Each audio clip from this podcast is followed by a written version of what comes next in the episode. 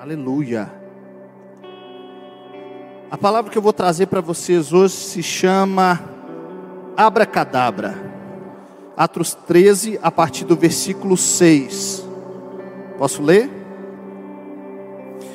Havendo atravessado toda a ilha de Pafos, encontraram um certo judeu de nome Bar Jesus, que praticava magia e era falso profeta. Ele estava com o procônsul Sérgio Paulo, que era um homem inteligente. O procônsul, tendo chamado Barnabé e Saulo, desejava ouvir a palavra de Deus. Porém, o mago Elimas, e é assim que se traduz o nome dele, se opunha a eles, procurando afastar da fé o procônsul. Mas Saulo, também chamado Paulo, cheio do Espírito Santo, olhando firmemente para Elimas, disse: Ó oh, filho do diabo, cheio de todo engano e de toda maldade, inimigo de toda justiça, por que você não deixa de perverter os retos caminhos do Senhor? Eis que agora a mão do Senhor está contra você, e você ficará cego, não vendo o sol por algum tempo. No mesmo instante caiu sobre ele névoa e escuridão, e andando em círculos, procurava quem o guiasse pela mão. Então o procônsul, vendo o que havia acontecido, creu, maravilhado com a doutrina do Senhor. Amém. Feche seus olhos comigo um pouquinho. Espírito Santo. Nós acabamos de lançar palavra no ambiente que o Senhor já se move. Senhor, e a palavra, quando se mistura ao teu mover, ela tem a propriedade de nos transformar, de nos fundamentar, como a gente estava cantando aqui agora. Nós queremos construir uma vida em Ti. E Jesus é o Verbo, Ele é a própria palavra. Por isso, nosso fundamento é estabelecido por essa palavra. Eu te peço que o Senhor tenha misericórdia de nós. E muito mais, Pai, que um conhecimento para a nossa mente, que possa haver aqui hoje revelação no nosso espírito, para a mudança, Pai, de quem nós somos, nos reforma, nos transforma. Senhor, conecta a gente no Teu Espírito Santo eu libero esse ambiente para o Senhor fluir livremente, Senhor. Senhor, envia seus anjos agora, os espíritos ministradores, Pai, vem ministrar o nosso coração. Senhor, eu quebro nesse ambiente tudo que pode nos roubar essa palavra, Senhor. Toda seta do diabo, toda construção de pensamento e sofisma, Senhor, toda distração, toda desconexão, Pai, nos conecta, Pai, nos liga. Senhor, por misericórdia do Teu nome, fala conosco. Que tudo que for feito aqui seja do seu jeito, para a tua honra, para a tua glória. Em nome de Jesus. Amém. Abra cadabra. É, eu ouvi uma história de um filho de um pastor. E esse filho de pastor começou assim a. Foi ali, chegando aos seus 19, 18 anos, foi ficando muito rebelde. E então ele começou a ir mal na escola. Ele também já não queria mais frequentar a igreja foi ficando assim bem rebelde mesmo. E eu não estou falando a meu respeito, viu irmão? É outro filho de pastor. E aí ele deixou o cabelo assim crescer, começou a ouvir uns rock esquisito, barba grande. E o pai dele ficou preocupado com aquilo e falou: Filho, olha, eu tenho uma proposta para você. Se você é, voltar a frequentar a igreja, se você todo domingo for também à escola dominical, se no final do ano você me apresentar notas boas, se você passar sem tomar recuperação, se você cortar seu cabelo, fizer essa barba, no final do ano eu vou te dar um carro. O menino ficou todo empolgado, uau, glória a Deus, aleluia. E, e ele falou: beleza, pai, eu aceito. Então o menino começou, voltou à igreja, começou a estudar bem, né? E foi vivendo aquele tempo. E aí, pelo fato dele estar indo ali na escola dominical, estudando, ele também começou a viver uma transformação muito forte na vida dele, começou a ler muita Bíblia, o cara foi crescendo em Deus, e no final do ano ele chegou para o pai e falou: Que pai, meu boletim, passei de ano direto, minhas notas estão todas boas. O senhor sabe que eu tenho ido aos cultos, não só tenho ido aos cultos, estou indo na escola dominical, estou lendo Bíblia, estou crescendo em Deus. E agora o senhor precisa cumprir o seu parte do, do, do seu projeto, né? E ele falou, filhão, verdade, mas olha só, você não cortou o cabelo e não fez a barba. E o filho falou, pai, sabe o que acontece? É, eu estava lendo na Bíblia e lá fala que existe um óleo que desce na cabeça até a barba de Arão. Então descobri para que Arão tinha barba, o judeu tinha barba. Eu descobri Sansão era cabeludo, pai. Jesus era cabeludo, pai.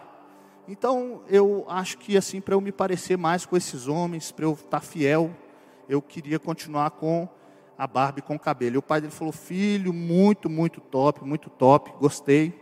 É, também acho que você deve permanecer fiel, mas vale lembrar que todos eles andavam a pé.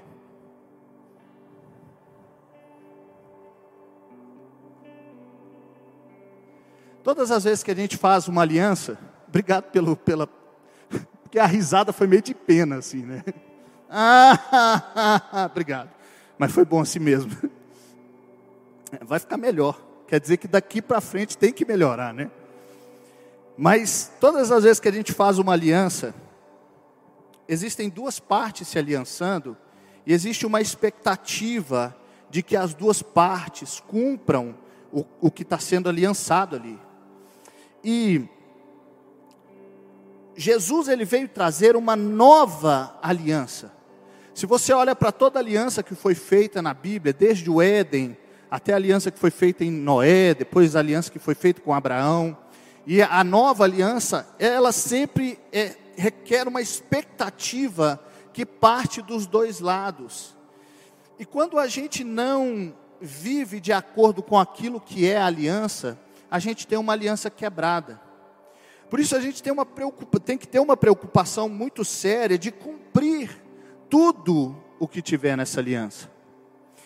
Eu fico imaginando que, se você, por exemplo, aqui talvez namorada vai servir melhor, mas se você tiver uma namorada muito legal, muito de Deus, uma namorada que não falta um culto, que te ama de verdade, que vocês estão vivendo um namoro bacana em santidade, e que todo ano ela te trai com uma pessoa, um outro cara, eu acho que por mais que ela é tão bacana assim, você não vai querer continuar com ela, não é verdade?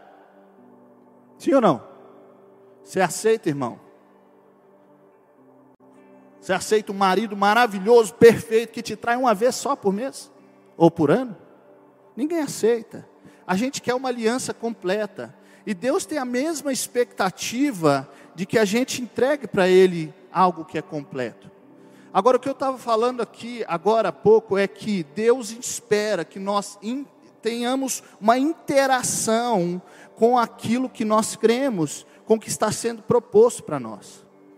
E é interessante que quando Jesus está é, ministrando o sermão, o sermão da montanha, ele fala uma coisa que é o seguinte: ele fala, entrem pela porta estreita, porque larga é a porta e espaçosa é o caminho que conduz para a perdição, e são muitos os que entram por ela.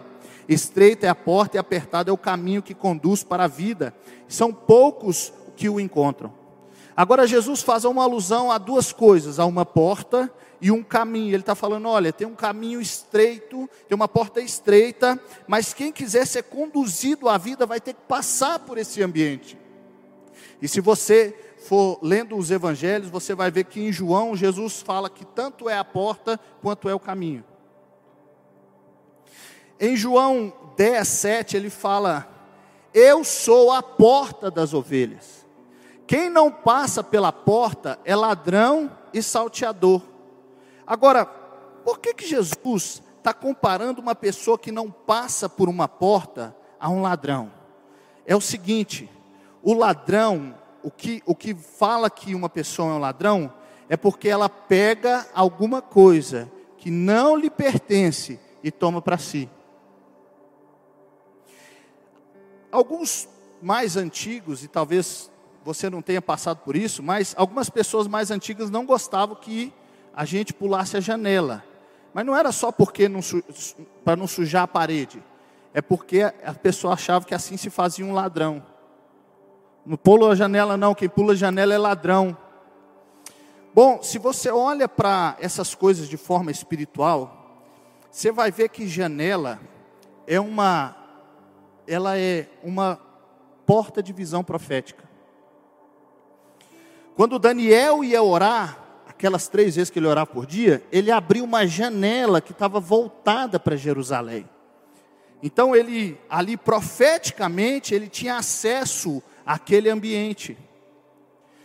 Quando Eliseu está para morrer e o rei chega e fala: Meu pai, meu pai, tu eras como os carros de Israel e, e os seus cavaleiros. Ele fala: Abre a janela. Então ele faz o rei lançar uma flecha e fala assim: Flecha da vitória.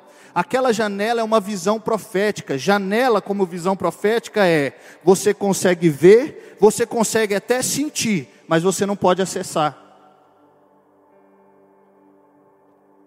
Você acessa, acessa através de portas, não de janelas. Por isso que profecia não é para acesso, é para vislumbre. Agora olha só, quando Noé entrou na arca, o que aconteceu? Deus veio e fechou a porta. E Noé só pôde, ninguém podia entrar, Noé não podia sair. Mas Noé tinha uma janela ele conseguia abrir aquela janela e ver o que estava acontecendo. Ele não podia sair, mas ele podia acessar. Ele enviou o corvo, ele enviou a pomba, e através daquilo ele descobriu: é o tempo correto de se sair. Eu posso usar a porta. De vez em quando a gente olha pela janela e tem um vislumbre do futuro, e a gente está tão desesperado pelo futuro que a gente pula a janela. Mas quem não passa pela porta é ladrão porque toma o que não é seu, não está no tempo ainda.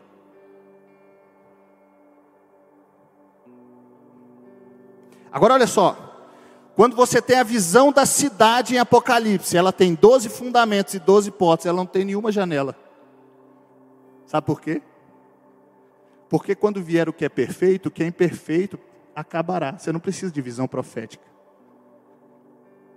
Você precisa passar pela porta. A cidade santa não é para você olhar lá para dentro, é para você entrar lá dentro. Quem está de fora não vê o que está dentro.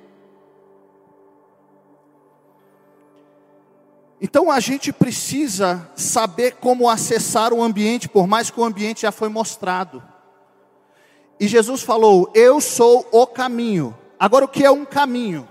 Um caminho é um espaço para se andar que está te dando uma direção que vai te tirar do lugar que você está e vai te levar até um destino.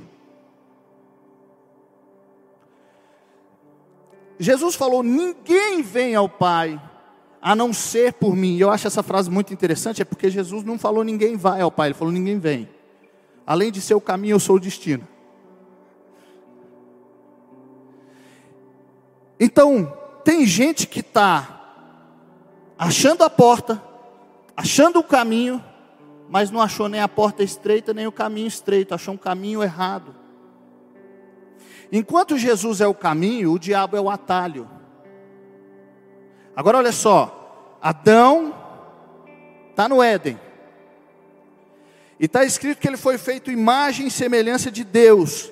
E que todos os dias Deus vem conversar com ele. A minha pergunta é a seguinte: é possível estar em contato com Deus diariamente, na presença dEle e não ser transformado? Sim ou não? Vou fazer a pergunta de novo, talvez você não prestou atenção. É possível eu me encontrar com Deus e não ser transformado na presença dEle? Não, irmão, se eu encontrar com Deus, eu olho para Ele, Ele é lindo demais, eu fico desesperado para me parecer um pouquinho mais com Ele.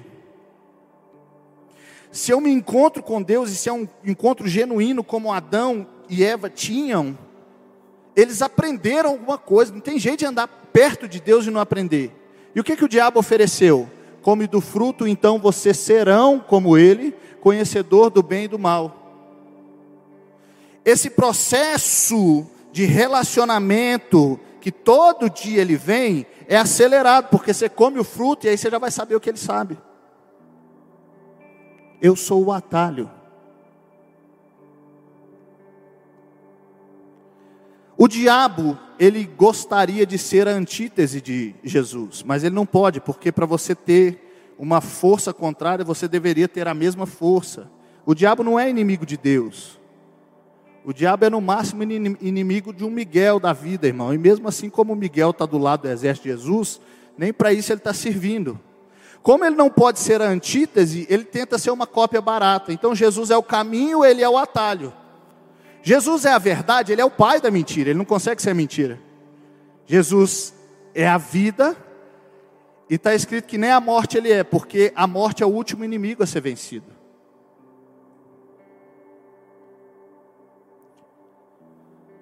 Quando a gente quer o destino sem o processo, a gente troca um cajado de profeta, um cajado de pastor, por uma vara de condão. Porque a única coisa que vai te dar resultado sem processo é mágica, é atalho. Eu sinto muito forte de falar isso com vocês, primeiro, porque eu creio que Deus quer fazer algo muito especial nessa igreja e que está muito próximo. E eu não estou falando aqui frase, frase clichê que todo mundo fala, não, irmão, está muito próximo. Nós estamos recebendo muita coisa de Deus vindo e confirmações de Deus, está próximo. O que acontece é que, quando Deus nos der essas coisas, a gente precisa ter força e fundamento para aguentar suportar isso, porque senão a gente se perde, se perde debaixo do peso da glória. E a segunda coisa por qual eu quero falar sobre isso é que eu acho que a gente está vivendo, infelizmente, um tempo de uma geração que não sabe mais esperar. No Salmo 40 está escrito: Esperei pacientemente pelo Senhor, e ele se inclinou para mim. Agora deixa eu perguntar: se Deus vier na mesma hora, precisa de paciência para esperar? Não, esperou pacientemente porque Deus demorou.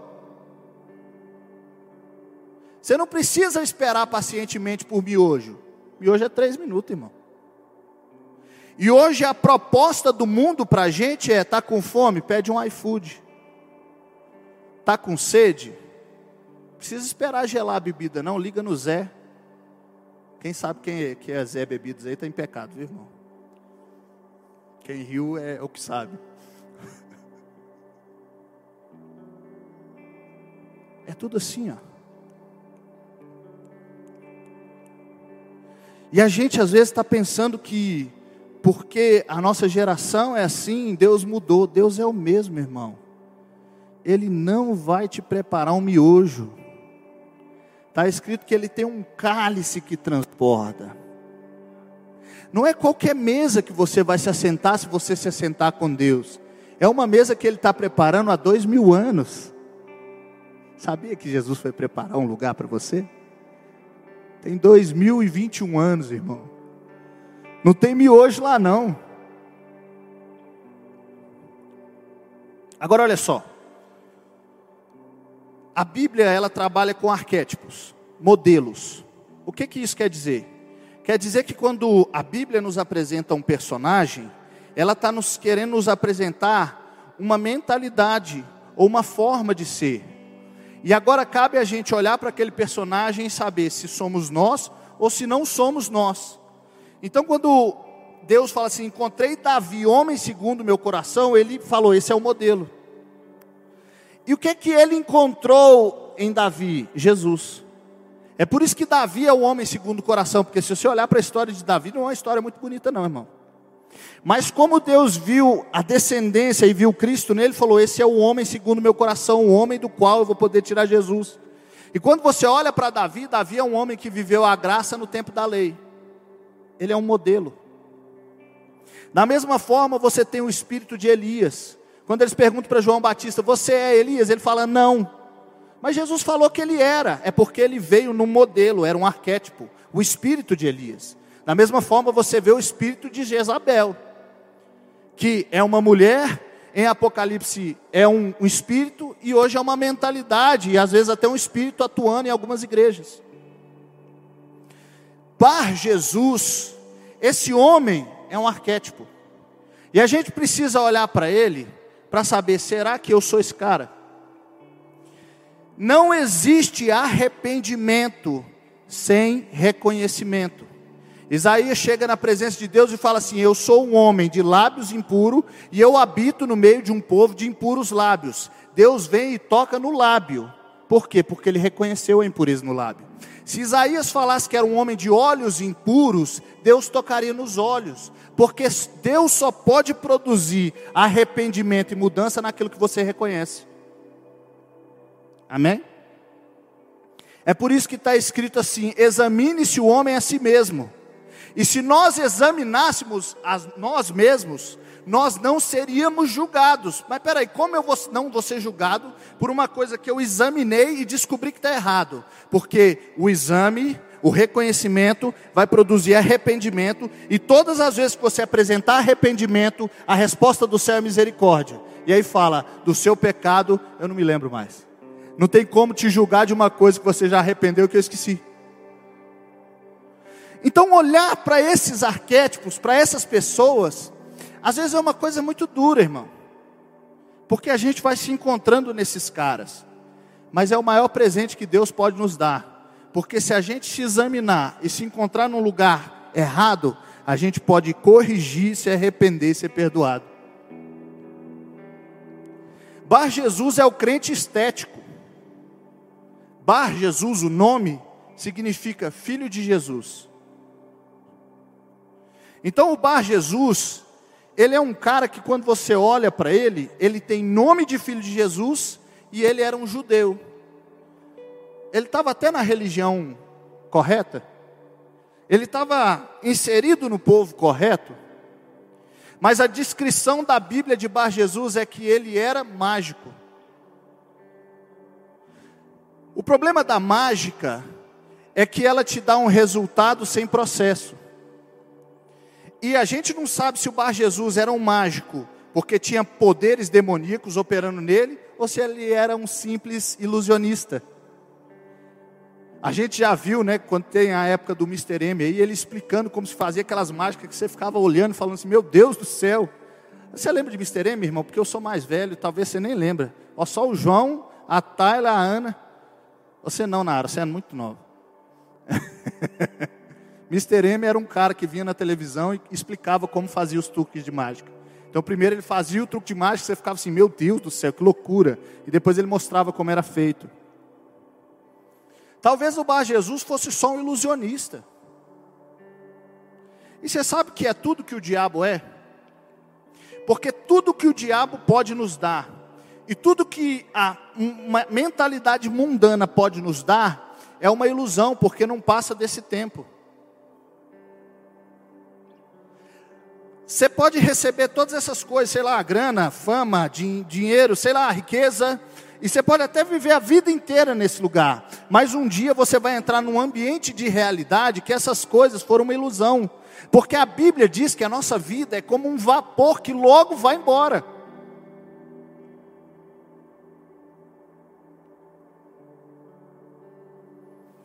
E um dia, cara, Jesus fala um tem tão pesado, ele fala assim, ó,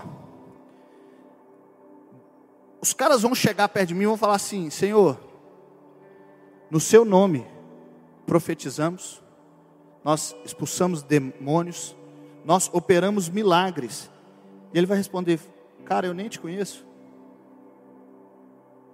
Porque poder não é sinônimo de caráter. Poder não é sinônimo de relacionamento de verdade.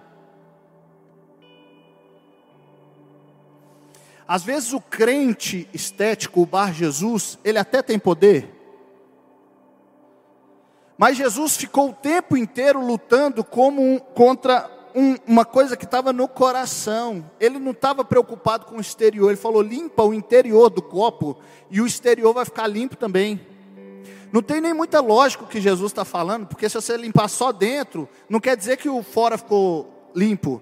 Mas o que Jesus está falando é espiritual limpa a vasilha por dentro e automaticamente o que está do lado de fora vai ser limpo.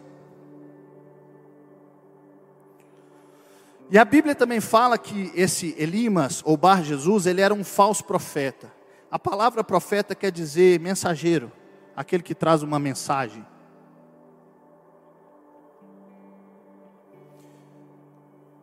E quando você estuda esse texto de Mateus que eu falei no princípio, né, que Jesus está falando da porta, do caminho, você vai ver que esse texto, ele entra logo embaixo falando assim, toma cuidado com o falso profeta. Ele fala assim, olha, não dá para entrar pela porta errada e pelo caminho errado e chegar no lugar certo. Cuidado com o falso profeta. Você vai conhecer ele pelo fruto. Falso profeta é o cara que tem uma mensagem que não condiz com o fruto. Quando Jesus termina o sermão da montanha, todo mundo está admirado, porque ele falava com muita autoridade. Por que tinha autoridade no que falava? Porque vivia primeiro. Quando ele falava, ele já tinha vivido, e a palavra tinha força e autoridade. O falso profeta, às vezes, tem a fala, mas não tem a vida.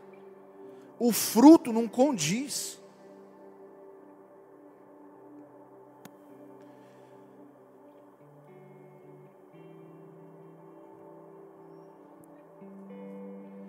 E o Bar Jesus, ele é um cara egocêntrico.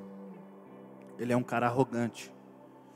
Porque aparecem Paulo e Barnabé para ensinar a respeito da palavra para o, o Sérgio, para o cônsul.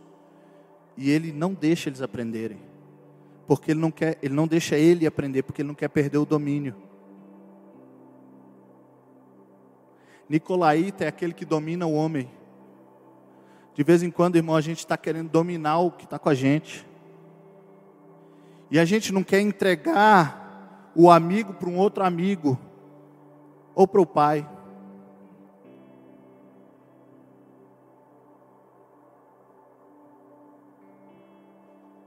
Quem é o pai nessa igreja?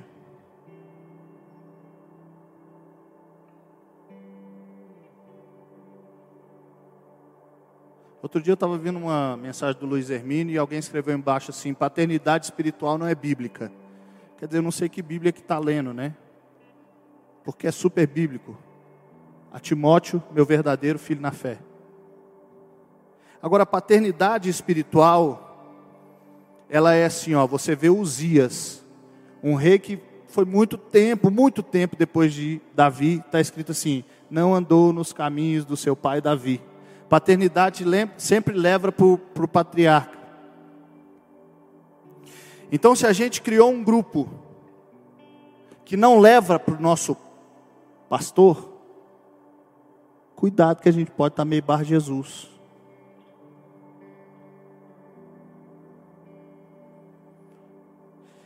Algumas pessoas, e eu fico muito feliz e não estou falando para parar, mas algumas pessoas me chamam de paizão aqui. Glória a Deus, eu, eu quero, quero crescer nisso e quero ser um pai espiritual.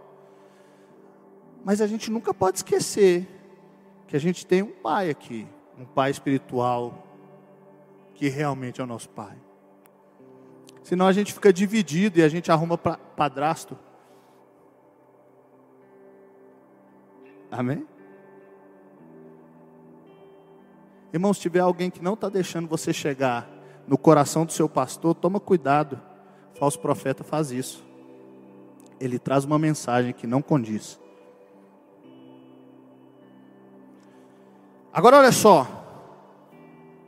O procônsul, a Bíblia diz que ele era um homem inteligente. Falso profeta você não discerne pela inteligência. Ele era um homem inteligente, mas não conseguiu discernir que aquilo que aquele cara estava falando não era verdade, que aquilo que ele estava fazendo não era verdade. Porque falso profeta, não, você não discerne sendo inteligente. Quando Paulo olhou para ele e estava cheio do Espírito Santo, é assim que o texto diz, ele falou: Filho do diabo. O nome era filho de Jesus, mas Paulo viu atrás daquela máscara. Ele falou: Filho do diabo. Ele começa a, a falar com aquele cara, ele fala assim: filho do diabo, cheio de todo engano, toda maldade, inimigo de toda justiça, por que você não deixa de perverter os retos caminhos do Senhor? Nossa, que palavra dura. Eu não sei nem se o Bar Jesus sabia que estava tão ruim para o lado dele assim, irmão. Talvez até ele mesmo tomou um susto, misericórdia, sou não, eu sou filho de Jesus. Sou judeu. Eu sou profeta. Porque a Bíblia diz que é falso, mas talvez na cabeça dele ele era verdadeiro.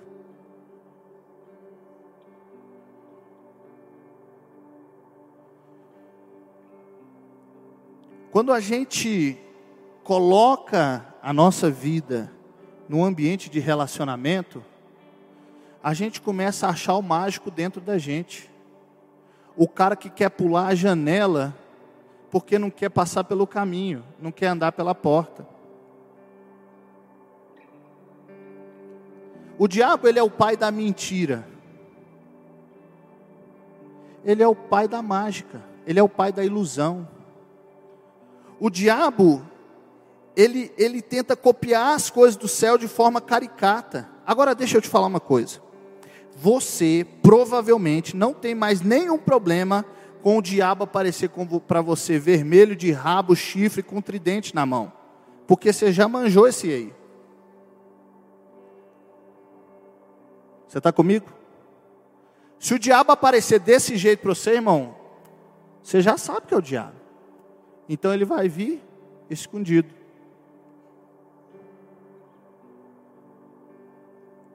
Ele vai vir como uma coisa caricata do céu. Sabe onde que os profetas de Baal montaram o altar dele? No mesmo monte de Eliseu, de Elias. O monte era o mesmo, irmão. Às vezes tem aparência de monte de Deus, mas o altar define, o coração define.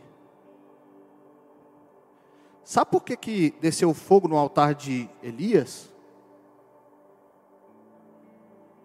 Os caras foram lá, construíram, colocaram o, sacrifício e começaram a orar a Baal, se machucar, bater. Sabe o que, que Elias fez? Depois você lê.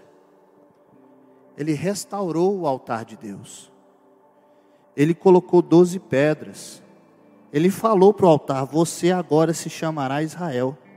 Ele esperou dar o horário do sacrifício. Ele abriu uma vala e ele encheu de água. Tinha três anos e meio que não chovia. Elias se propôs a fazer as coisas da forma correta, porque mesmo quando o fogo ia descer do céu, tinha um processo.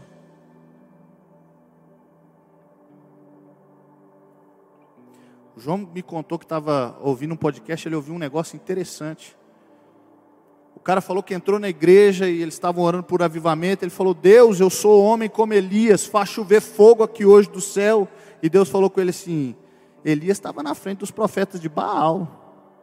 Você está dentro da igreja.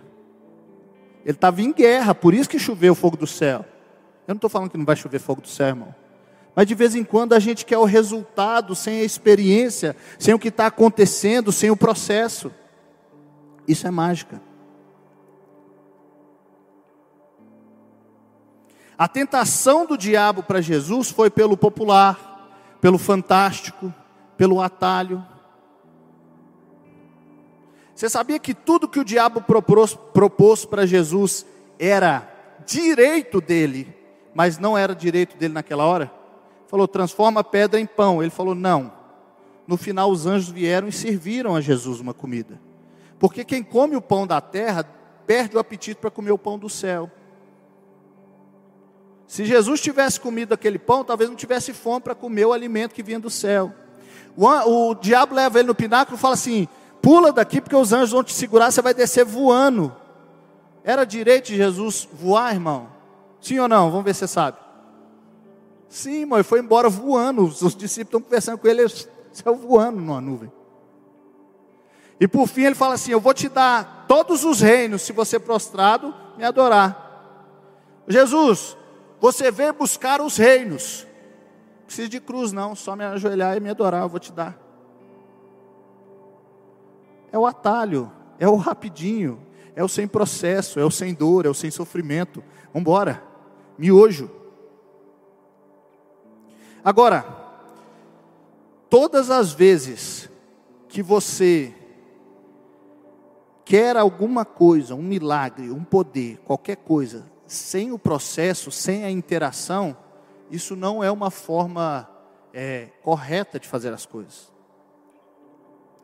Está escrito que sem fé é impossível agradar a Deus, porque é necessário que aquele que se aproxima de Deus creia que Ele existe e que recompensa os que o buscam. A gente precisa acreditar mas também a gente precisa saber que existe uma interação, ele vai me recompensar, eu vou tocar, ele vai interagir comigo. Agora, acreditar que Deus existe, até o diabo acredita, irmão. E segundo Tiago, o diabo crê e treme. Muitos de nós cremos e nem trememos.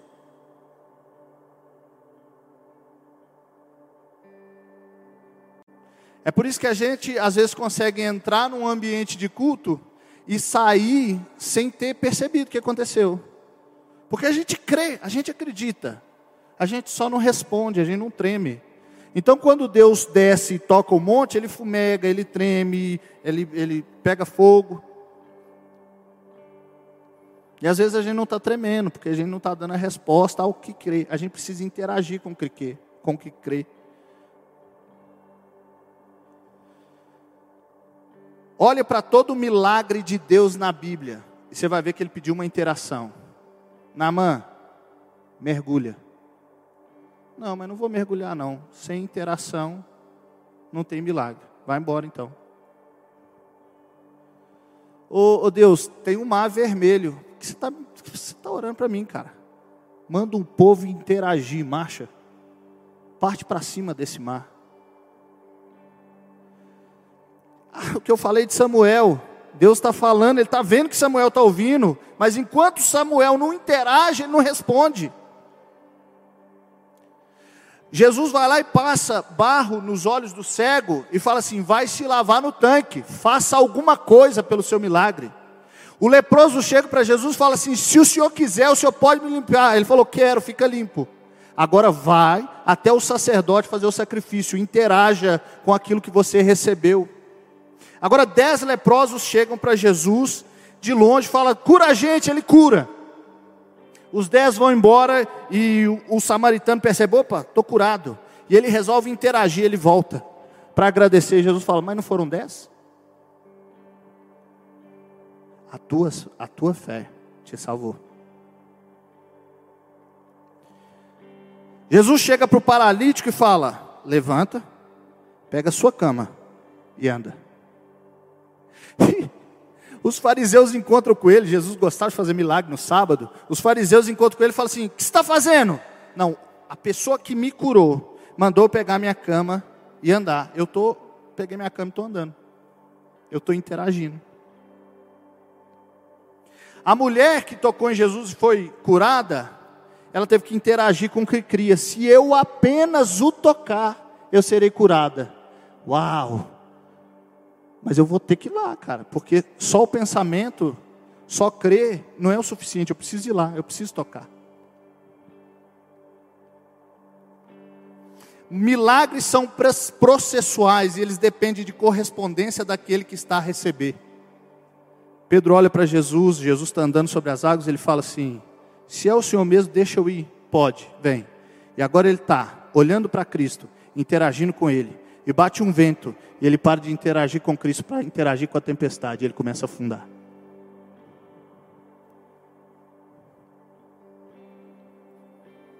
A janela, a janela profética aberta sobre a sua vida. O que Deus falou que o seu futuro é.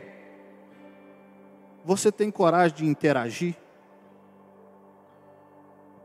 Quando Eliseu abre aquela janela e fala: lança a flecha, flecha da vitória do Senhor. Agora fere o chão. O rei feriu três vezes, ele tinha que ter ferido pelo menos seis. Eliseu ficou macho, falou assim: porque você não interagiu, você não vai receber. E por fim, o Bar Jesus ele fica cego, segundo o texto, e andando em círculo. Você lembra de alguém na Bíblia que ficou cego e andando em círculo? Círculo? Quem lembra? Sansão. Por que, que Sansão ficou cego andando em círculo? Porque Deus fez uma aliança e ele não cumpriu a sua parte. No dia que cortaram o cabelo dele, ele sabia que tinha cortado o cabelo, ele já tinha quebrado aquela aliança tantas vezes. Ele falou: O processo não é importante, eu vou me levantar e vai ser como antes, com cabelo ou sem cabelo. E quando ele se levantou, o Espírito já não mais estava sobre ele.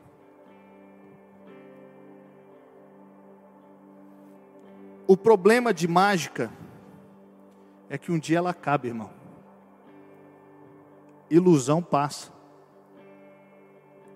Só pode ficar na gente de verdade aquilo que nos marcou, que nos desenhou, que nos escreveu.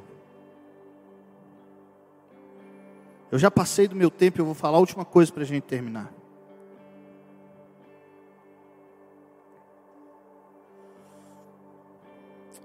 Quando Adão estava no Éden, Adão e Eva, e eles foram enganados pela serpente, a serpente se tornou um símbolo de pecado. E é interessante que quando Deus se encontra com Moisés, ele fala: joga o cajado, e quando ele joga, ela, ele vira uma serpente. E aí, ele chega na presença de Faraó, e Faraó chama os mágicos. E quando Moisés joga o cajado de profeta, o mágico joga o cajado de feiticeiro. E acontece a mesma coisa com os dois. Os dois viram serpente. Eu não sei quantos cajados de mágico tinham, talvez mais. Qual que é a diferença do cajado de Moisés para o cajado do feiticeiro? A serpente de Moisés engoliu a serpente dos feiticeiros. Vocês lembram disso? Amém? Um dia eles estão no deserto e eles murmuram. E Deus envia serpentes que começam a picar eles e eles estão morrendo. Então Moisés, o povo fala: Moisés, nós nos arrependemos. Moisés fala com Deus: e aí, o que, que eu faço? Pega uma serpente, coloca num poste de bronze e, e deixa ela no deserto. Quem for picado, olha para ela e não vai morrer. Agora te pergunto: por que, que o símbolo no poste não é um cordeiro? O sacrifício deles não era um cordeiro? Ou um bezerro? Porque eles estão levantando o símbolo daquilo que faz mal, o símbolo que lembra o pecado.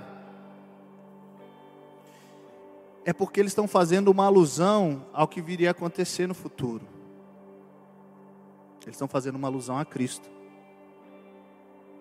Por isso, quando Cristo vem, ele tem que vir num símbolo da maldição, e o símbolo era eu e você. O que tem que ser levantado naquela cruz é o mesmo símbolo do pecado.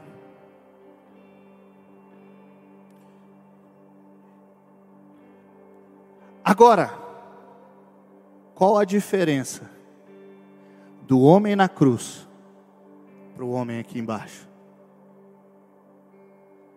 é porque, como o cajado de Moisés era um cajado de profeta e não de feiticeiro, Jesus foi um homem que passou por processos. E ele não estava ali como um mágico. Jesus podia ter nascido com 30 anos, irmão. Ele não precisava ser criança. Jesus não precisava ser apresentado para o Pai. Ele era filho, filho amado. Jesus não precisava ser batizado num batismo de arrependimento, ele não tinha do que se arrepender.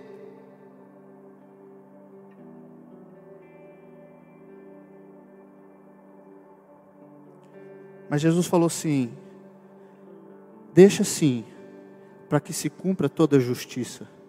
Eu vou passar por todo o processo, porque quando me levantarem naquela cruz e alguém olhar para mim eu vou ter um poder que é verdadeiro para matar a morte daquela pessoa.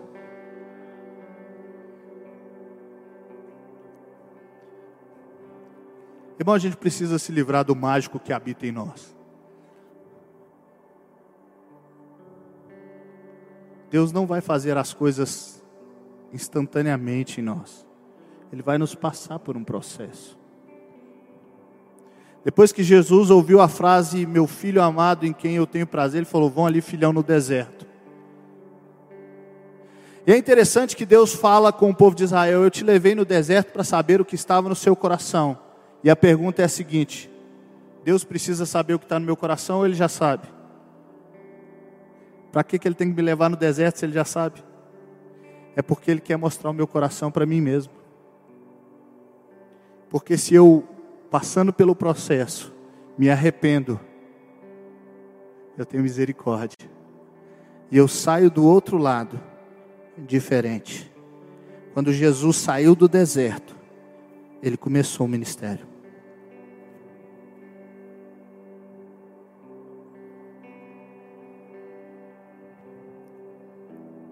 Não pule a janela. Passe pela porta. Não pule o tempo. Passe pela porta.